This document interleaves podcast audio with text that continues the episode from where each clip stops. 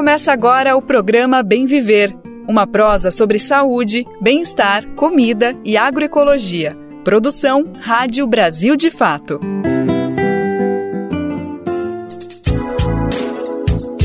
Segunda-feira, 20 de fevereiro de 2023. Não é uma segunda-feira qualquer, a gente está no meio da maior festa popular do nosso país. Tem folia para todo gosto, na rua, no sambódromo, nos clubes, o que não falta é opção. Tem gente que só quer ficar em casa, né, no bloquinho do sofá, de boa, longe da festa, faz parte também. Por aqui a gente está no ar com mais uma edição do nosso Bem Viver, com muita informação, prestação de serviço, com a nossa prosa boa de todo dia que não pode faltar. Eu sou a Nara Lacerda e vou com você pela próxima uma hora aqui para o nosso programa que abre alas dessa semana carnavalesca e você não pode faltar nessa folia. Olha só o que vem por aí no Bem Viver que está só começando. Folia e Subversão. Na entrevista de hoje, o historiador Luiz Antônio Simas fala do papel do carnaval em lutas históricas do povo brasileiro, como a abolição e a redemocratização. A FUNAI gastou mais de 5 milhões de reais com salário extra para militares em cargos de confiança. O levantamento realizado pelo Brasil de Fato considera o acréscimo nos rendimentos mensais dos 74 militares que foram nomeados no órgão com Bolsonaro.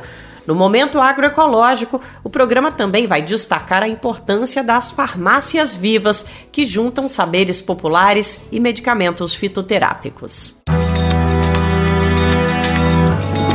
Brasil de Fato 20 anos. Apoie e lute.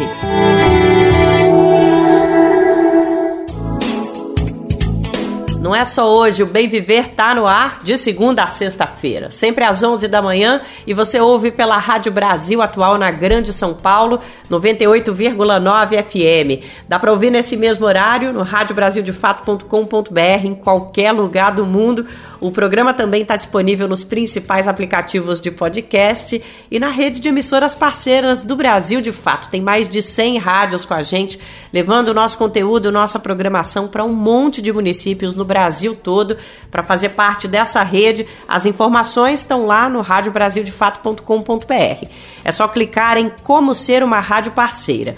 No Bem Viver, a gente sempre está esperando a sua opinião, o seu recado. Nosso WhatsApp é 11 95691 6046 e o nosso e-mail é radio@brasildefato.com.br. Programa Bem Viver. Sua edição diária sobre saúde, bem-estar, comida e agroecologia. A gente abre o Bem Viver de hoje com uma conversa com o professor e carnavalesco Luiz Antônio Simas, um dos principais pesquisadores da festa de rua no Brasil. Com décadas de dedicação ao tema, o historiador é uma das principais referências para falar sobre carnaval e a importância dele para o país. Luiz Simas defende que a festa fundou o Brasil. Isso pelo fato de que o carnaval surge de uma contestação ao processo de colonização que o país viveu. Portanto, é uma forma de sonhar com um Brasil possível. Luiz Antônio Simas já publicou diversos livros sobre o tema, são mais de 20 obras, algumas escritas em parceria com outros grandes nomes da música brasileira, como Ney Lopes. Uma dessas parcerias rendeu até o prêmio Jabuti, foi o livro Dicionário da História Social do Samba. Na entrevista, Luiz Simas comentou como ele sente que o carnaval chega neste ano e sobre os processos de transformação que a celebração constantemente atravessa.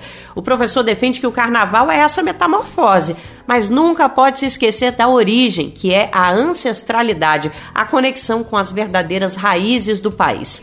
Vamos ouvir essa conversa realizada pelo repórter Rodrigo Chagas. Bom, Luiz, primeiramente, né, muito obrigado aí por dedicar uma parte do teu tempo para conversar aqui com o Brasil de Fato. E para começar a nossa conversa, dando uma olhada no teu Twitter aí essa semana, uma frase chama muita atenção que é o carnaval inventou o Brasil, né? Então, se tu puderes começar contando pra gente um pouco da tua percepção sobre a importância dessa festa, a importância do carnaval para a formação de uma identidade do povo brasileiro. Obrigado primeiro aí pelo convite. E quando eu falo que o carnaval inventou o Brasil, é uma espécie de provocação, porque eu gosto de chamar atenção para o fato de que o Brasil foi projetado a partir de uma ideia de exclusão. A gente tem que encarar isso.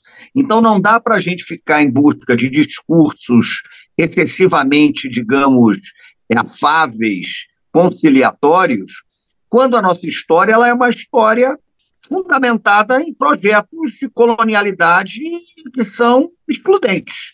Né? Você vai ver que o Brasil exclui é, grande parte de sua população dos direitos básicos de cidadania, é um projeto concentrador de renda, é um projeto aniquilador dos corpos não brancos, né? É um projeto, um projeto do Brasil. É, e eu costumo comparar esse Brasil a uma espécie de muro, o Brasil oficial.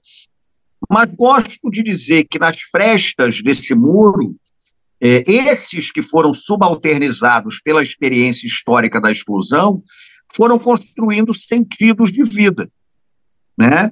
E o carnaval é exemplar desse tipo de coisa, porque o carnaval chega ao Brasil como uma festa europeia, né, com uma festa trazida pela colonização portuguesa, que no Brasil adquire características muito populares, sobretudo pelos cruzamentos entre é, essa herança do carnaval português e as africanidades as mais diversas, as musicalidades, as espiritualidades, as percepções de mundo. E o carnaval, portanto, vai se africanizando e, consequentemente, se abrasileirando. Né? Esse é um detalhe que é fundamental. E quando eu estudo história do carnaval, já tenho um trabalho sobre isso há bastante tempo, eu gosto de mostrar que houve uma disputa ferrenha pelo carnaval, num certo momento, sobretudo ali no pós-abolição, virada para o século XX, onde de um lado você tinha uma elite que queria defender o modelo de carnaval elitista, o modelo de carnaval de salão, e o povo do Brasil que quer construir um modelo de carnaval ligado às sociabilidades das ruas. Então, quando eu falo que o carnaval inventou o Brasil, possível, é porque, para mim, o Brasil possível é o Brasil da diversidade, é o Brasil da solidariedade, é o Brasil da construção de sociabilidade, é o Brasil que contesta um modelo heteropatriarcal, normativo, branco. E esse Brasil diverso, transgressor, inventor, contestador, plural, é um Brasil que se manifesta no carnaval. Por isso é que eu digo que o Brasil possível é aquele que o carnaval colocou para gente. Então nós não inventamos o carnaval, mas, de certa maneira, o carnaval inventou esse Brasil possível, esse Brasil que a gente almeja dentro de uma perspectiva profundamente democrática. Né? E pensando nessa perspectiva sobre o carnaval, é, tu achas que a festa desse ano adquire um caráter é, excepcional, assim, pensando na, numa saída de pandemia, é, de voltar a ocupar as ruas, pensando também no contexto político, acirramento pós-eleição do Lula, né, pós-derrota do Bolsonaro? Eu acho que o carnaval essa talvez seja a impressão mais equivocada que algumas pessoas têm, é, porque é importante lembrar do seguinte: grande parte do Brasil odeia o carnaval. Esse Brasil que contesta a diversidade, a pluralidade, né, as ruas, esse Brasil não quer saber de carnaval, não. E um dos maiores equívocos que se comete sobre o carnaval e aí é um equívoco cometido por gente que é de extrema direita, direita, alguns setores também da esquerda, é você dizer que o carnaval é uma festa da alienação, quando não é. O carnaval, ao longo da história do Brasil, foi uma festa altamente politizada. Carnaval da década de 1880, ele trouxe para as ruas a campanha abolicionista. Você vai ver as grandes sociedades do Rio de Janeiro desfilando e arrecadando dinheiro para fazer fundo de alforria. Né? O, os carnavais da década de 80 traziam a perspectiva da redemocratização depois do ciclo autoritário da ditadura militar. Então, eu acho que nós vamos ter um carnaval de rua efusivo, e acho que é efusivo porque nós temos duas circunstâncias muito marcantes. Uma delas é o abrandamento né, é, da pandemia de Covid-19. A Covid-19 continua aí, mas hoje nós temos um sistema vacinal que é mais interessante e tal, e esse abrandamento aconteceu. E aí me perguntam assim, poxa, mas a aglomeração. Mas eu costumo dizer o seguinte: olha, a maioria que vai brincar carnaval está vacinada, porque a extrema-direita, o fascista, não gosta de carnaval, não. ele vai ficar em casa, vai ficar falando mal do Brasil, vai fazer retiro espiritual, vai fazer o diabo, mas carnaval de luz, cara, não gosta. Então, o que, que eu acho que acontece? Tem essa efusão vinculada a um período muito difícil, né, que é o período da pandemia, e que se misturou com o governo Jair Bolsonaro. Porque você pensar que a gente sobreviveu a quatro anos de Bolsonaro misturados com a pandemia, isso é ainda quase inacreditável, né? Como é que o ser humano acaba se adaptando a tudo.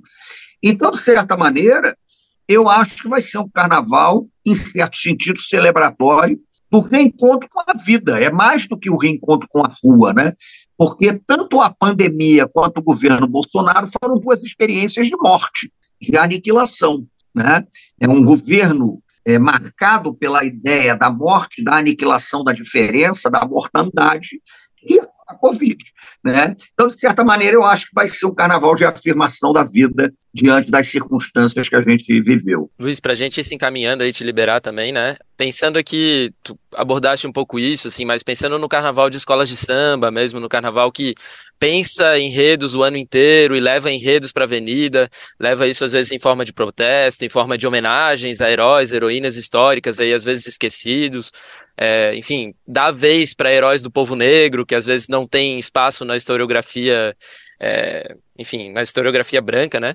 É, se tu pudesse aprofundar um pouco essa análise, tipo de pensar na, na, na avenida, no, no, no, espaço das escolas de samba como um, um, local de construção de história também, mas um lugar de protesto, um lugar vivo nesse sentido. Olha, primeiro uma coisa que a gente tem que lembrar, as escolas de samba surgem no Rio de Janeiro, elas se espalham pelo Brasil, mas elas surgem no Rio de Janeiro, uma cidade preta, o maior porto de recepção de pessoas escravizadas que a gente tem na história do escravismo, e elas surgem como construtoras de sociabilidades, de redes de proteção social das populações negras do Rio de Janeiro no pós-abolição. Então, o Rio de Janeiro é uma cidade negra, ponto. Isso é de uma evidência absoluta, e a cultura do Rio de Janeiro é marcada por essa evidência a comida, as sonoridades, as espiritualidades, a maneira de praticar a rua e tal. Né? E as escolas de samba surgem nessa circunstância. Bom, a história das escolas de samba é marcada por vários dilemas, evidentemente, mas para chegar à tua pergunta, eu diria que o pior momento para mim da história das escolas de samba foi, curiosamente, o momento em que elas tiveram a maior possibilidade de obter capital, dinheiro. É a segunda metade da década de 90, e virada para os anos 2000 e a primeira década dos anos 2000. Por quê? Porque ali você começou a ter um modelo de enredo pautado pelo patrocínio, pela marca. Então você vai ter. É, porque durante um certo tempo, para explicar para quem não é versado na, na questão da escola de samba, que ninguém precisa ser. Durante muito tempo, por exigência de regulamento, as escolas de samba obrigatoriamente tinham que desfilar com temas de interesse nacional. História do Brasil, a literatura brasileira, Salgueiro, em 1960, desfila com o Quilombo dos Palmares. Antes do Quilombo dos Palmares, está em livro didático, ele passou pela avenida. Quando vem é, uma mudança nos anos 90 que estabelece que não é mais obrigatório o enredo de interesse nacional, que a, a princípio é positivo, a liberdade de criação, enfim, as escolas de samba são capturadas pela lógica da propaganda. Então você passa a ter enredos absurdos, né, patrocinados por marcas enredo patrocinado por companhia de aviação, marca de shampoo, iogurte, marca de camisinha. Estou falando sério, é literal, eu não estou inventando aqui para é, fornecedora de gás encanado. Aconteceu de tudo.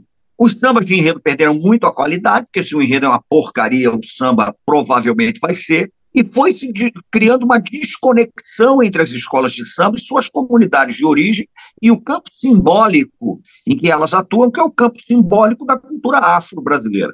Por incrível que pareça, veja que ironia. O que, de certa maneira, melhorou muito as escolas de samba nos últimos anos foi a crise. Porque com a crise econômica, é, o processo todo que marcou o golpe contra a presidenta Dilma, o Temer, a crise mundial também, né, a crise de commodities, o que a gente quiser.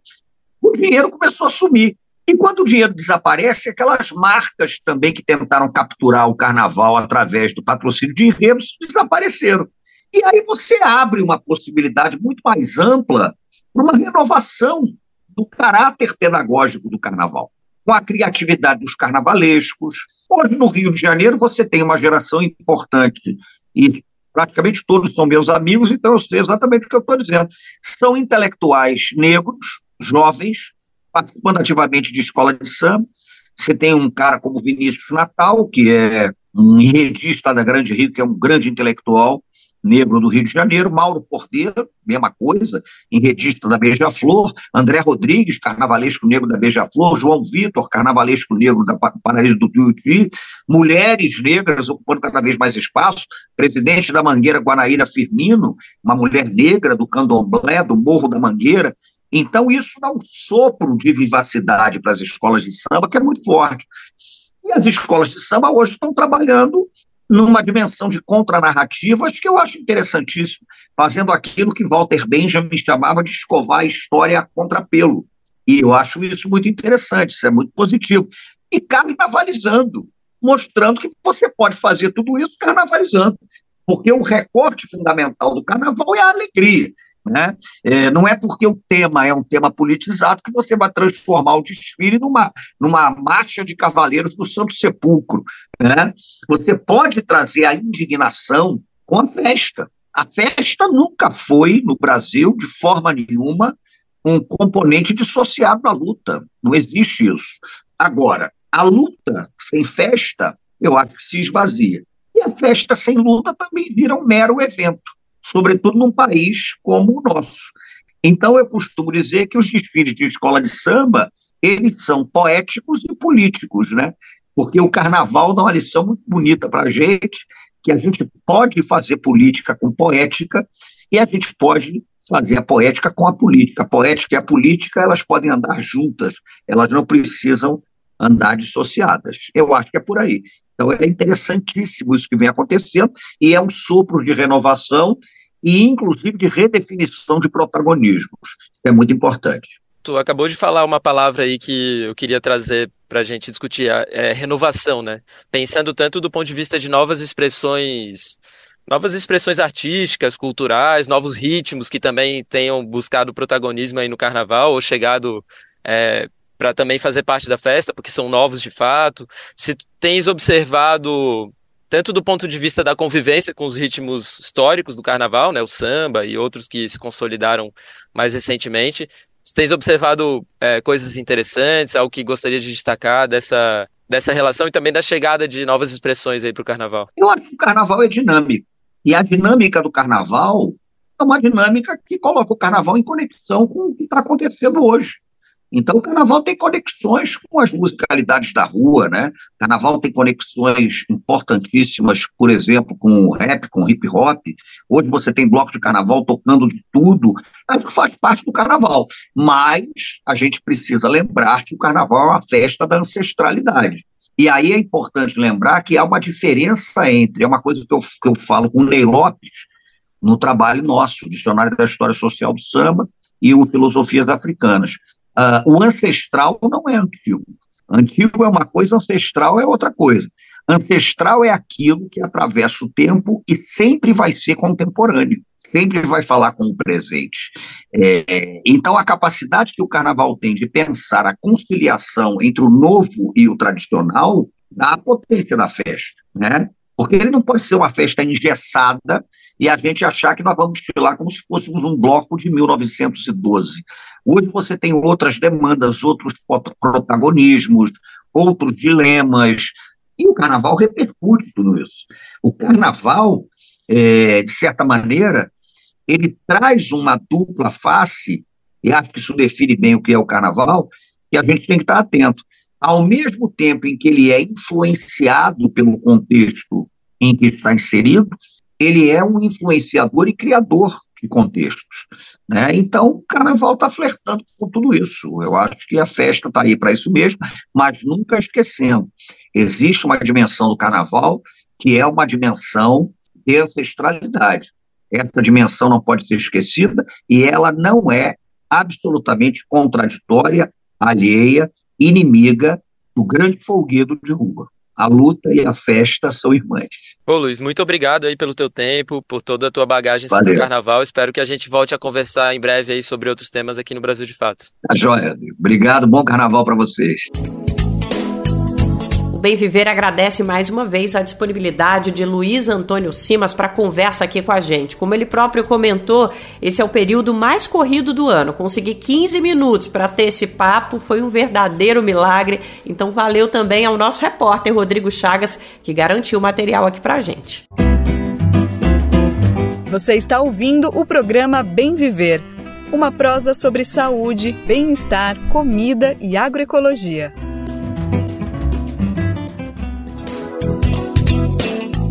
Tem muita gente que não gosta, mas reconhece que o carnaval faz parte da identidade do Brasil. É uma das maiores manifestações culturais do planeta, uma festa democrática, cabe todo mundo.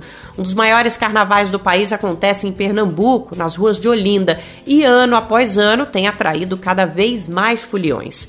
Neste ano, a expectativa da prefeitura é de que a cidade receba cerca de 4 milhões de pessoas durante os festejos.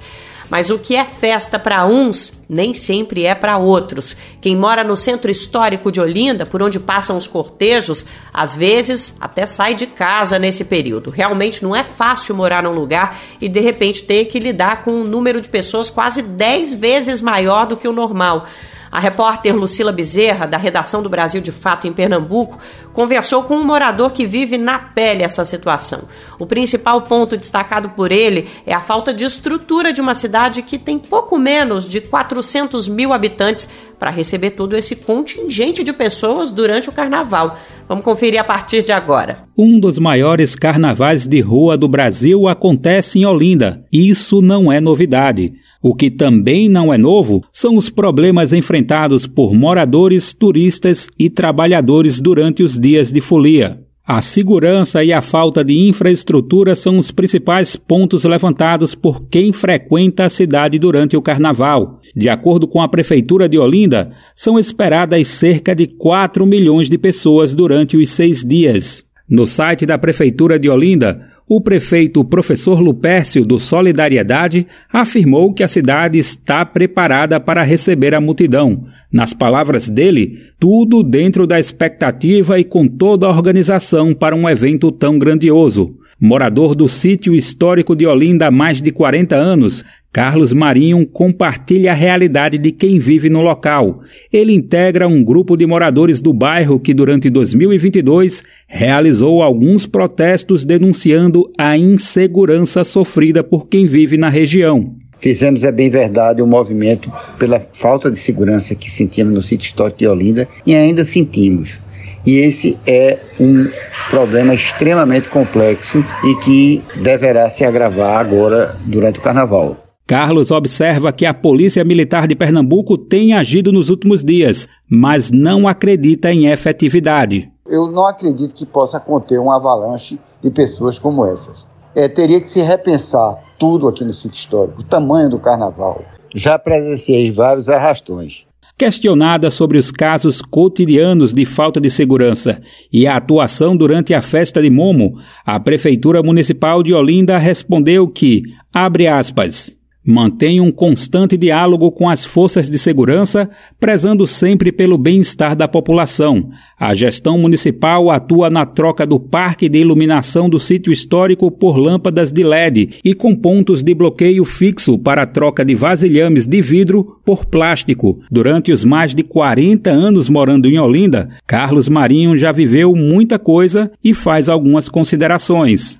Em primeiro lugar, o, o sítio histórico de Olinda sofre é, de um problema grave, a superlotação de pessoas nesse período.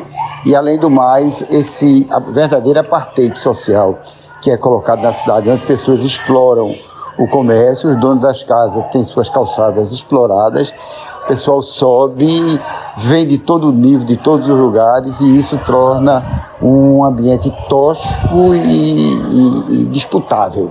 Carlos Marinho não acredita que a região tenha capacidade para receber as 4 milhões de pessoas esperadas. Olinda falta água, não tem hidrômetro, não tem rota de fuga, não tem absolutamente nada foi pensado nesse sentido. Olinda é, bota milhões de pessoas, milhares de pessoas nas ruas e não tem banheiro público suficiente para esse povo, que no fim das contas vão, vão urinar e defecar e etc e tal no sítio histórico de Olinda, agravando a, essa disputa entre morador, invasor, turista e etc e tal. De acordo com a prefeitura, estão instalados 155 banheiros químicos distribuídos por 14 pontos diferentes. Diante de tudo que foi exposto, Carlos não fica em casa durante o carnaval. Não fico no, no, no sítio histórico é, durante o carnaval. Eu fecho minha casa, boto tapumes e, e vou para Gravatar e às vezes para outros lugares. E fica difícil você morar no sítio histórico nesses dias de carnaval e até a partir de setembro, quando começam as prévias carnavalescas, com sons às alturas, insegurança, correria, arrastões, pequenos, médios furtos, tudo isso é muito complicado. Durante a prévia do Clube Carnavalesco Elefante de Olinda, ocorrida no sábado, dia 4, a deputada estadual Rosa Amorim do PT e uma amiga foram atingidas por uma descarga elétrica, possivelmente vinda de um poste de iluminação que arremessou as duas no chão. Estava chovendo no momento. Após o ocorrido, a deputada alertou as pessoas por meio das redes sociais e protocolou o pedido de vistoria para a Prefeitura de Olinda e para a Neo Energia, concessionária no estado. A Neo Energia afirmou que se tratava de um poste de responsabilidade da prefeitura, que os postes de sua responsabilidade foram inspecionados e não apresentavam vazamento de corrente. A previsão de chuva para os dias de folia foi uma das preocupações da deputada. Em resposta à nossa reportagem, a Prefeitura de Olinda informou que a área foi vistoriada e nada foi constatado. Além disso, relatou que os turistas podem ficar tranquilos de brincar em Olinda em dias de chuva. Do Recife, da Rádio Brasil de Fato, com reportagem de Ellen Carvalho. Locução: Daniel Lamir. Pois é, dever do poder público planejar um evento desse tamanho, de forma que não seja um transtorno para quem mora no local. Tudo bem que é só uma vez no ano, mas é preciso garantir a estrutura para que todo mundo possa aproveitar a festa com segurança e sem transtorno. Outra coisa que tem tudo a ver com a segurança coletiva nesse carnaval são os cuidados individuais para não sair transmitindo doença por aí. Graças às vacinas, hoje a gente tem um cenário bem melhor com relação à Covid, por exemplo, mas o vírus ainda está circulando. Por isso mesmo, no meio da folia, tem que adotar algumas medidas para tentar evitar a contaminação. A gente já sabe que não dá para manter o distanciamento porque carnaval é aglomeração. Mas é importante passar um álcool gel na mão com frequência, garantir o esquema vacinal completo e principalmente não cair na folia se tiver com sintomas gripais. Claro, não esquece da máscara, ela ajuda, é importantíssima. Quem traz essas e outras dicas é a repórter Cristiane Ribeiro, da Rádio Nacional. Mesmo diante do cenário de queda da Covid-19 no país, especialistas da Fundação Oswaldo Cruz alertam os foliões para aproveitarem o carnaval com segurança. É claro que no meio dos blocos fica impossível manter a distância de um metro do outro, mas é bom levar um frasquinho de álcool 70 e passar nas mãos de vez em quando. Agora, quem está com sintomas de gripe, o melhor mesmo é ficar em casa e adiar a folia, pois, conforme enfatizou o pesquisador Marcelo Gomes, coordenador do boletim Infogripe Fiocruz, a transmissão de vírus respiratórios é facilitada em eventos com grande aglomeração. Quem está com sinal aí, né, com algum sintoma sugestivo de infecção respiratória, aí sim vale a pena fazer o resguardo, ficar em casa, evitar né, os blocos, os eventos, aí, as celebrações, comemorações de, de carnaval, para evitar né, eventualmente estar passando para outras pessoas e acabar gerando aí eventualmente, né, facilitando um processo de aumento do número de casos na, na sua localidade. O especialista reforça que, passado o carnaval, o compromisso do brasileiro deve ser com a aplicação da vacina bivalente contra a Covid-19, cuja campanha começa no dia 27 de fevereiro. A imunização vai estar direcionada à população com maior risco de desenvolver casos graves de Covid-19, como idosos acima de 60 anos e pessoas com deficiência. E segundo Marcelo Gomes, é muito importante que a campanha tenha uma alta adesão, pois já existe a expectativa da chegada de um novo ciclo de aumento de casos de Covid para os próximos meses. Caso a gente de fato venha ter um novo período aí de aumento dos casos da Covid-19 no Brasil nos próximos meses, né? O que está dentro do esperado, né? Que a gente tenha em algum momento desse ano mais um ciclo aí, né? De aumento dos casos de Covid. Aí já a gente é, se vacinando agora, né? E quem está em atraso com a, com, com a, sua quantidade de doses, né, de acordo com a sua faixa etária, com o seu estado de saúde, buscar informação, ir atrás, ficar em dia né, com a quantidade de doses recomendadas para o seu caso particular, para que, quando chegar esse momento, caso ele chegue, a gente esteja né, com a proteção adequada. O boletim Infogripe, referente à semana epidemiológica de 5 a 11 de fevereiro, mostra que apenas no estado do Amazonas houve aumento de casos positivos para o vírus influenza A e a Covid-19, o que, na avaliação do pesquisador, pode ser um indicativo de início de temporada de crescimento de casos. Da Rádio Nacional no Rio de Janeiro, Cristiane Ribeiro. Carnaval também é política. No fim de semana, a gente viu as escolas levando para a avenida temas relacionados à negritude, intolerância religiosa, povos indígenas e tantos outros. Em Minas Gerais, os blocos de carnaval aproveitaram a visibilidade da festa para chamar atenção para a campanha Tira o Pé da Minha Serra. A carta em defesa da Serra do Curral foi assinada por mais de 60 blocos de BH. O documento reivindica que o governador Romeu Zema, do Novo, anule as licenças das mineradoras que atuam no cartão postal da cidade. A Serra do Curral é homenageada pelos blocos Pena de Pavão de Krishna e Tico Tico Serra Copo no carnaval deste ano.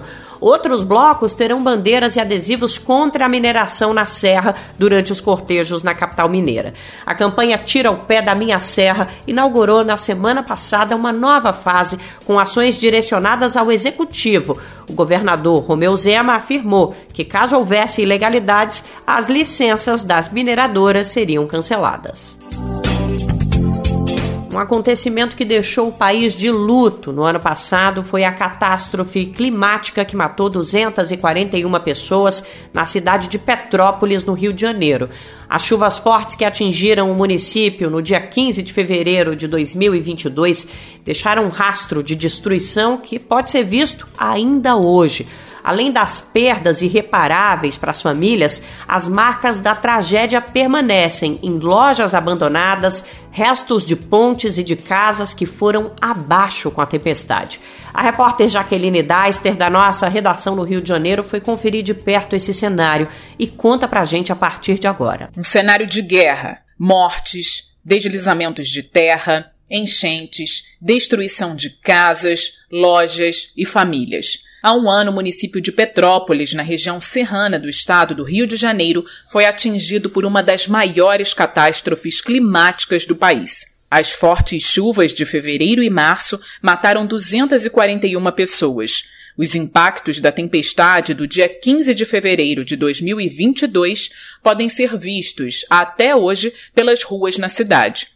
O Brasil de fato esteve em Petrópolis e conversou com comerciantes locais de uma das áreas mais afetadas na região central do município, a Rua Washington Luiz. As marcas da tragédia permanecem em lojas abandonadas e com as portas de aço destruídas, em restos de pontes e casas que sofreram com as fortes chuvas. Cláudio Fabião é dono de um bar na Washington Luiz há 13 anos. No ano passado, o Brasil de Fato acompanhou a luta do comerciante para reabrir as portas do estabelecimento após o segundo temporal, em março.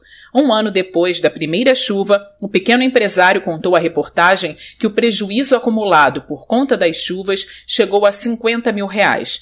Além disso, relatou que o bar não conseguiu retomar plenamente o movimento que tinha antes da tragédia. Trabalho aqui com a minha família e com alguns colaboradores e estamos na,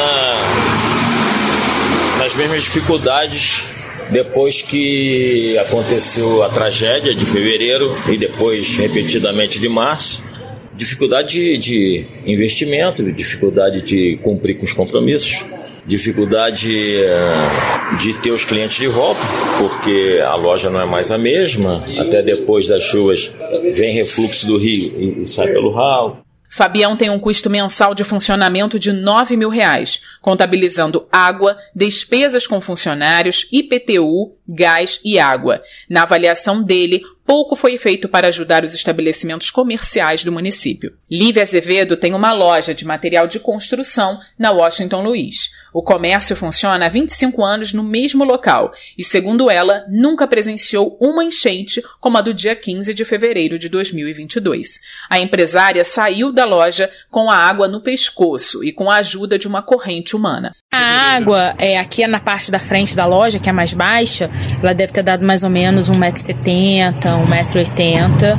Quando eu saí daqui, a água estava aqui no meu pescoço. Nós fizemos uma corrente humana e como aqui a loja ela já está aqui após a curva, então a, a, a correnteza ela não, aqui não estava forte na calçada. A comerciante parou de contabilizar os prejuízos. De acordo com ela, como trabalha com muita mercadoria em ferro, alguns itens enferrujaram e não podem mais ser vendidos. Além da perda de produtos, Lívia precisou investir numa estrutura para minimizar o impacto dos danos em caso de novas enchentes. A empresária conta que não conseguiu isenção do IPTU pelo município. O estabelecimento de Lívia fica próximo da Rua do Imperador, uma das principais vias do centro. Com as chuvas, uma parte da rua Washington Luiz desmoronou. Em caráter emergencial, o governo do estado do Rio de Janeiro assumiu a obra para reconstruir a via e o muro de contenção do rio. A obra neste trecho já foi concluída, mas a preocupação dos comerciantes na localidade permanece. Os comerciantes apontaram para a reportagem uma falta de apoio da Prefeitura de Petrópolis para retomar as atividades após a tragédia. Há locais que seguem tentando se recuperar dos danos, mas esbarram em excessos de burocracia. Um exemplo é o Instituto Corrente do Bem, uma organização que atua com a população em situação de rua no município. Desde julho do ano passado, a instituição está funcionando numa casa antiga, que foi afetada pela enxurrada de fevereiro. O local teve o muro e o guarda-corpo da ponte, que dá acesso à residência, levados pelas águas.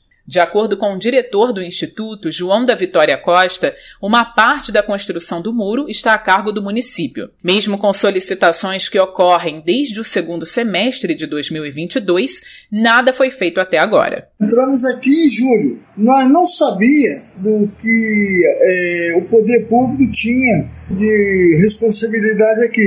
Alugamos isso aqui por condições de alugar espaço para pagar o aluguel. Só que quando a gente tomou ciência realmente dos fatos, a metade dos motoristas que deixaram os carros aqui saíram porque o muro caiu. Ele só voltaria se o muro estivesse no lugar. A rua Washington Luiz é um dos principais acessos ao centro histórico de Petrópolis para os turistas que chegam na cidade pelo bairro Quitandinha. As obras na localidade estão sendo feitas pelo governo do estado e ainda não foram concluídas. A via faz ligação com a rua Coronel Veiga, que segue com problemas constantes de alagamentos. Uma preocupação dos moradores e comerciantes da região central da cidade é o túnel extravasor. As obras no túnel não foram concluídas pelo governo do estado.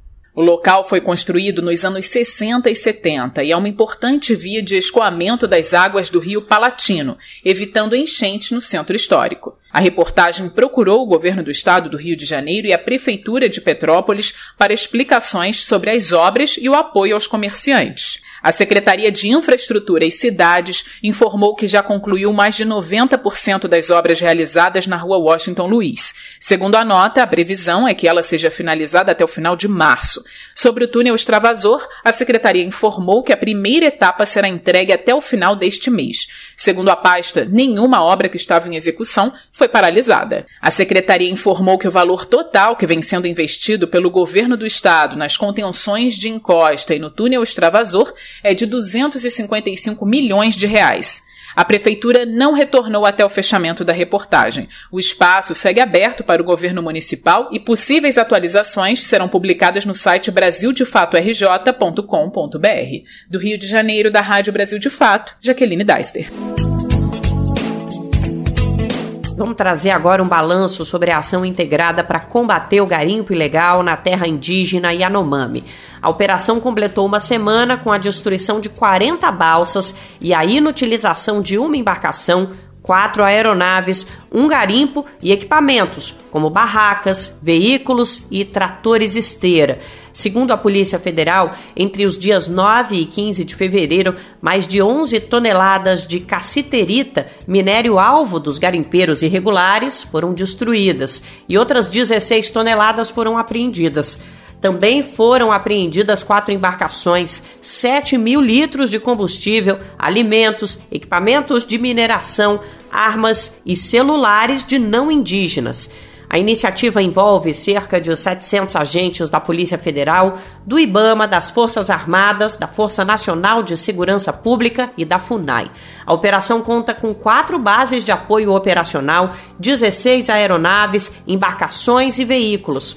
No campo humanitário, a nota da Polícia Federal informa que foram entregues mais de 105 toneladas de mantimentos e medicamentos e 5.200 cestas básicas. O hospital de campanha montado pela Força Aérea Brasileira exclusivamente para os Yanomami já realizou 1.300 atendimentos.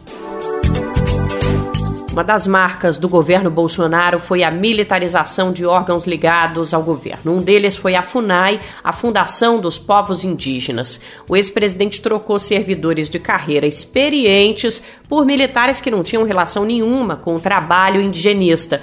Durante os quatro anos de gestão, entidades e lideranças indígenas denunciaram que essas mudanças causaram uma série de prejuízos e desmontes nas políticas voltadas para os povos originários. Além disso, também custou dinheiro aos cofres públicos. O governo de Jair Bolsonaro gastou 5 bilhões com salário extra para militares em cargo de confiança. Esse valor foi obtido pelo nosso repórter do Brasil de Fato, Paulo Motorim, que solicitou os dados por meio da Lei de Acesso à Informação. Vamos saber os detalhes. A locução é de Douglas Matos. A FUNAI gastou mais de 5 milhões de reais com o salário extra de 74 militares que trabalharam no órgão durante o governo do ex-presidente Jair Bolsonaro. O valor corresponde ao acréscimo que os integrantes das Forças Armadas tiveram em seus rendimentos mensais por ocuparem cargos de confiança na gestão bolsonarista. Nomeados na Fundação Nacional dos Povos Indígenas, na época ainda Fundação Nacional do Índio, entre janeiro de 2019 e dezembro de 2022, 2022, os oficiais receberam tanto o valor equivalente ao exercício militar, mesmo quando não estão na reserva ou reformados, quanto a remuneração paga pelo órgão. A lista atualizada dos nomes de militares com cargos, data de ingresso e saída do posto comissionado foram obtidas pelo Brasil de Fato por meio da Lei de Acesso à Informação. O documento, que está disponível na versão online desta reportagem no site do Brasil de Fato, atualiza informações que foram divulgadas ao longo do governo Bolsonaro e faz um balanço da presença de integrantes das Forças Armadas e das polícias militares na FUNAI. Para calcular o valor total de salário extra ganho pelos militares no órgão indigenista, a reportagem multiplicou o número de meses que cada um deles trabalhou na FUNAI pelo valor do cargo de direção e assessoramento superior, chamado de DAS, que ocuparam na época. De acordo com informações do Portal da Transparência, o número total de cargos de confiança na FUNAI é de 835.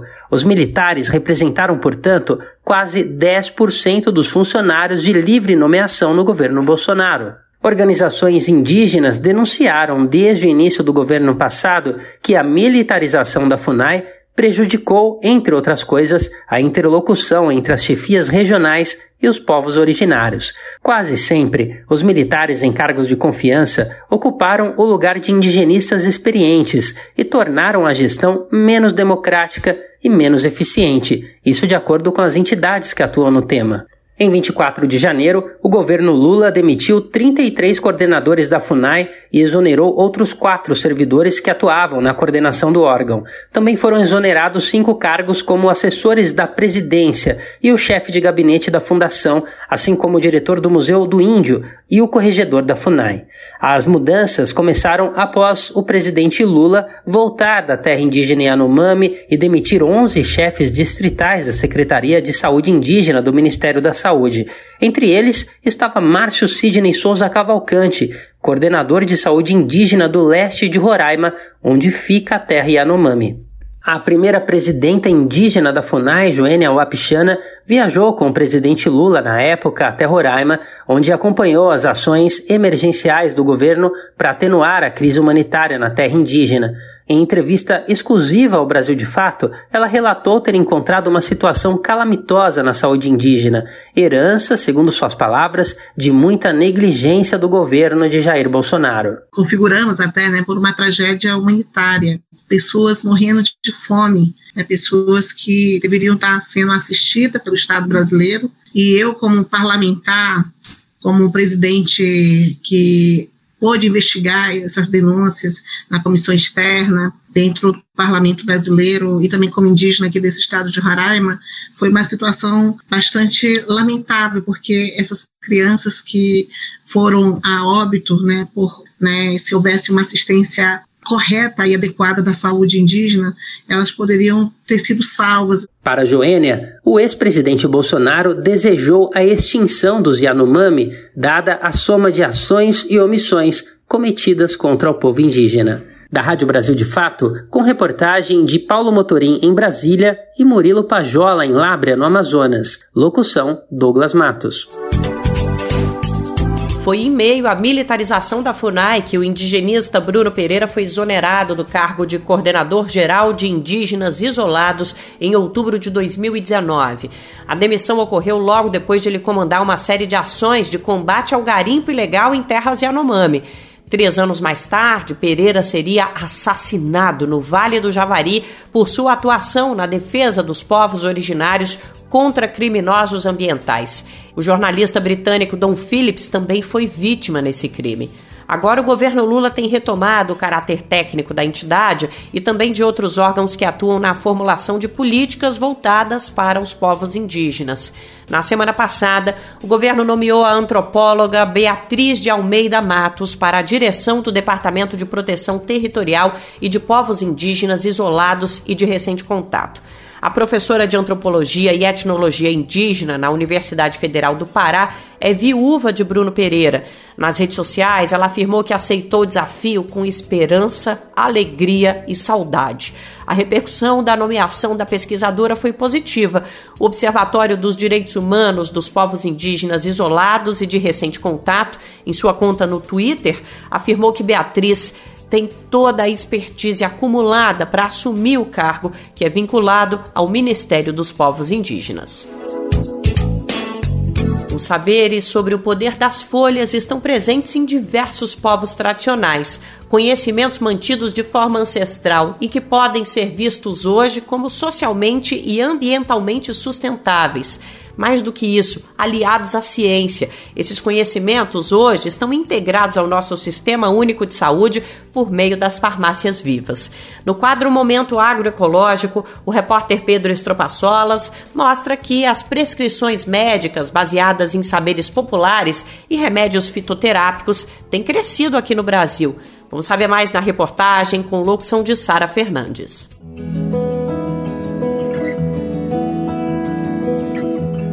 Momento Agroecológico.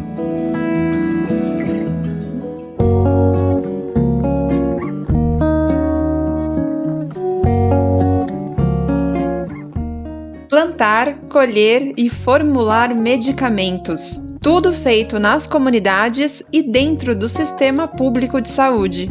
Os pilares que formam as farmácias vivas mostram que hoje o uso das plantas medicinais em suas diferentes formas farmacêuticas já não é uma realidade tão distante. Sidneia Zacour, farmacêutica responsável pelo projeto em Betim, Minas Gerais, vê a iniciativa como um complemento relevante ao Sistema Único de Saúde no país. Nós viemos para incrementar todo o arsenal terapêutico que já existia no SUS. Então, a gente veio para somar. No Maranhão, o projeto das farmácias vivas começou em 2016, unindo ciência, ancestralidade e desenvolvimento comunitário. O público atendido é amplo: comunidades quilombolas, aldeias indígenas, terreiros de matriz afro-brasileira e até unidades prisionais. Em 2021, já são 187 cidades contempladas e 300 médicos que prescrevem os fitoterápicos. Kaline Bezerra é coordenadora do programa Farmácia Viva Hortos Terapêuticos do Estado. Ela conta que na pandemia, um grande sucesso foi o xarope de mel e agrião, que funcionou como um expectorante para o aumento da imunidade. Naquele auge da Covid, foi um dos xaropes que nós mais produzimos, como também o de guaco, que a gente também ensinou a produzir, e tudo ali. No laboratório, eles aprendiam e faziam em casa. Kaline destaca que hoje as plantas locais, entre elas o jambolão e a pata de vaca, também são usados para combater doenças crônicas, como a hipertensão e a diabetes. O diabetes é um índice altíssimo. Hipertensão, principalmente de 2020 para cá, aumentou muito nos municípios, então a gente tem trabalhado plantas específicas para essas duas patologias, que é hipertensão e diabetes. A gente também tem muita erisipela, muita verminose, dores articulares, né, pessoas que a imunidade é sempre a mesma reclamação, estão sempre doentes, a imunidade sempre está baixa, muita fraqueza, e muitas das vezes porque não tem o que comer. Já no município de Betim, em Minas Gerais, a farmácia Viva existe desde 2004 e é uma das mais antigas do país. Por lá, o uso dos fitoterápicos tem sido crucial para o tratamento de feridas e dermatites. A prescrição também é comum em pacientes com ansiedade e depressão. Antes de serem manipuladas, as plantas são cultivadas no arranjo produtivo local, um viveiro com mudas diversas. De acordo com a farmacêutica Sidneia Zacour, é lá que se organizam também ações de educação popular para o processamento das espécies. O trabalho que a gente faz, além desse cultivo, dessa produção de fitoterápicos, é também a educação na saúde. Então, a gente faz rodas de conversa nas unidades, com doação de mudas, então, é na tentativa de realmente que o paciente ele conheça sobre as plantas. O uso de plantas medicinais é um saber tradicional indígena e que também permeia a história dos curandeiros no país. No entanto, a aplicação no sistema público de saúde ainda é um desafio, como relata Mariane Bandeira, presidente da Associação de Farmácias Vivas do Ceará. Uma das dificuldades que a gente encontra é justamente a descontinuidade política. Quando se tem verba efetiva, né, sai gestor, entra gestor, mas aquela verba é garantida, como, por exemplo, os medicamentos tripartidos para compra de medicamentos básicos e essenciais, né, sempre tem essa verba em relação ao número de habitantes.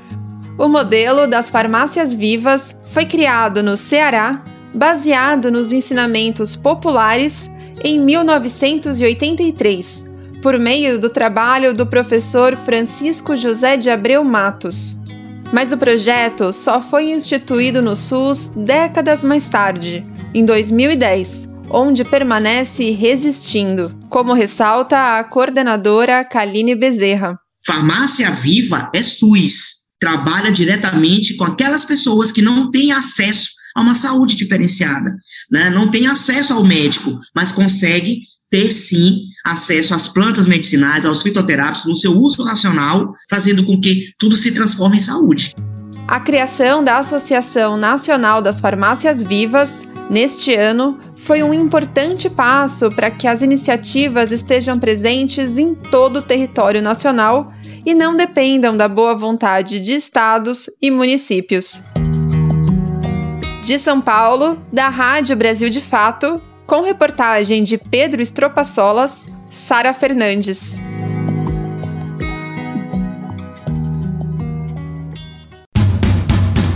Quer saber onde encontrar livros bons, baratos e com conteúdos que te ajudam a entender a situação atual do Brasil e do mundo? Na expressão popular Lá você encontra obras sobre marxismo, agroecologia, educação popular, literatura e muito mais. Com os livros da expressão popular, você se fortalece para a batalha das ideias e para a construção de um mundo melhor. Para saber mais sobre o acervo dessa editora popular, acesse o site expressãopopular.com.br ou faça uma visita à livraria na Rua Abolição 201, próximo ao metrô Anhangabaú, em São Paulo. Editora Expressão Popular.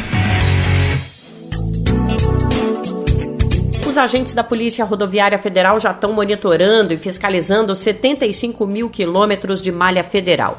É a Operação Carnaval 2023 que começou na sexta-feira. A ação vai até o dia 22 e a ideia é aumentar a segurança e diminuir os acidentes. Rondas ostensivas vão reforçar o policiamento em locais estratégicos, trechos com maior movimentação ou grande número de infrações de trânsito. Com a volta da festa de carnaval, depois da pandemia da Covid, a Polícia Rodoviária estima que cerca de 46 milhões de pessoas vão pegar a estrada. E as viagens de ônibus também aumentaram. A Associação Brasileira das Empresas de Transporte Terrestre de Passageiros informa que subiu em 30% a oferta de horários, mas não foi suficiente. A Polícia Rodoviária aconselha motoristas a ficarem de olho no velocímetro, obedecerem o limite das vias. Recomenda também que façam uma revisão preventiva nos veículos antes da viagem parar para descansar, se informar sobre o estado de conservação das estradas e também sobre as condições do tempo por onde você vai passar é super importante. Tudo isso para garantir uma viagem segura para você e para todo mundo. Muita gente pega a estrada para curtir o carnaval, mas ó, não é regra não, viu? Se engana quem acha que só vale a pena se jogar na folia se for numa das cidades que realizam as maiores festas nessa época do ano. Tem muita diversão em cidades menos populares, provavelmente até aí perto de onde você tá. Em Brasília, por exemplo, o carnaval de rua atrai milhares de foliões. Vamos saber como é a festa por lá com a repórter Beatriz Albuquerque da Rádio Nacional. Quando pensamos em carnaval, logo nos vem à cabeça os trios elétricos de Salvador, o frevo de Recife e os desfiles das escolas de samba do Rio de Janeiro e São Paulo. Mas sabia que tem agito também em cidades sem muita tradição nessa festa tão popular? 900 mil pessoas pularam carnaval nas ruas de Brasília em 2020. Depois de dois anos sem folia por conta da pandemia, a expectativa para este ano é grande. E põe expectativa nisso. Paulo Henrique, presidente da Liga dos Blocos Tradicionais da capital, já fez as contas e espera mais de um milhão de foliões neste ano. Paulo Henrique explica que 165 bloquinhos vão animar a festa e garante que dá para curtir muito sem precisar sair da cidade. Então, assim, Brasília pode contar né, com um grande evento é, para poder estar tá recebendo esse folião e não precisa nem sair da nossa capital para poder dançar muito axé, muita marchinha, muito frevo, né, com seus pistões, sax, pandeiro.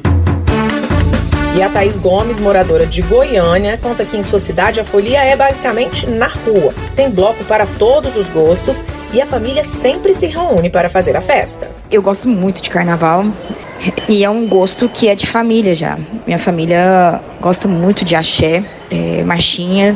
Aqui em Goiânia, os carnavais de rua é, sempre organizam alguma fantasia para poder participar e é um momento assim que a gente extravasa. E eu gosto muito. Todas as cidades do Centro-Oeste têm programação de carnaval. Quem quiser acompanhar, basta acessar o site da Prefeitura da cidade. No caso de Brasília, é só acessar a página da Secretaria de Cultura. Nós terminamos essa reportagem com música, claro. Bom carnaval a todos. Da Rádio Nacional em Brasília, Beatriz Albuquerque. Eu quero passar, oh, abre alas, eu quero passar.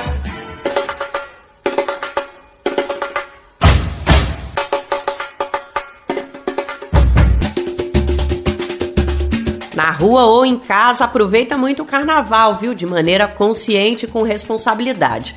E o nosso Bem Viver está de volta amanhã, no meio do seu carnaval, para prosear mais. A gente quer saber tudo sobre como tá a festa e vamos trazer muita informação. Ouça a partir das 11 da manhã na Rádio Brasil Atual, 98,9 FM, na Grande São Paulo, e no Dá para ouvir também na rede de emissoras parceiras do Brasil de Fato. Para saber quem está nessa lista, vai lá no nosso site e confere a matéria que sai todos os dias com os principais destaques do Bem Viver. O programa também está disponível no Spotify, no Deezer, no iTunes e no Google Podcasts. Este programa teve apresentação de Nara Lacerda e roteiro de Geisa Marques. Edição e produção de Lucas Weber, Daniel Lamir e Douglas Matos. Trabalhos técnicos de André Paroche, Adilson Oliveira e Lua Gatinone. Coordenação de Camila Salmásio. Direção executiva Nina Fidelis. E apoio da equipe de jornalismo do Brasil de Fato. É isso, até amanhã. A gente volta. Vamos continuar curtindo o carnaval aqui na nossa prosa. Não vai faltar, hein? Até lá. Você ouviu o programa Bem Viver, uma prosa sobre saúde, bem-estar, comida e agroecologia. Produção Rádio Brasil de Fato.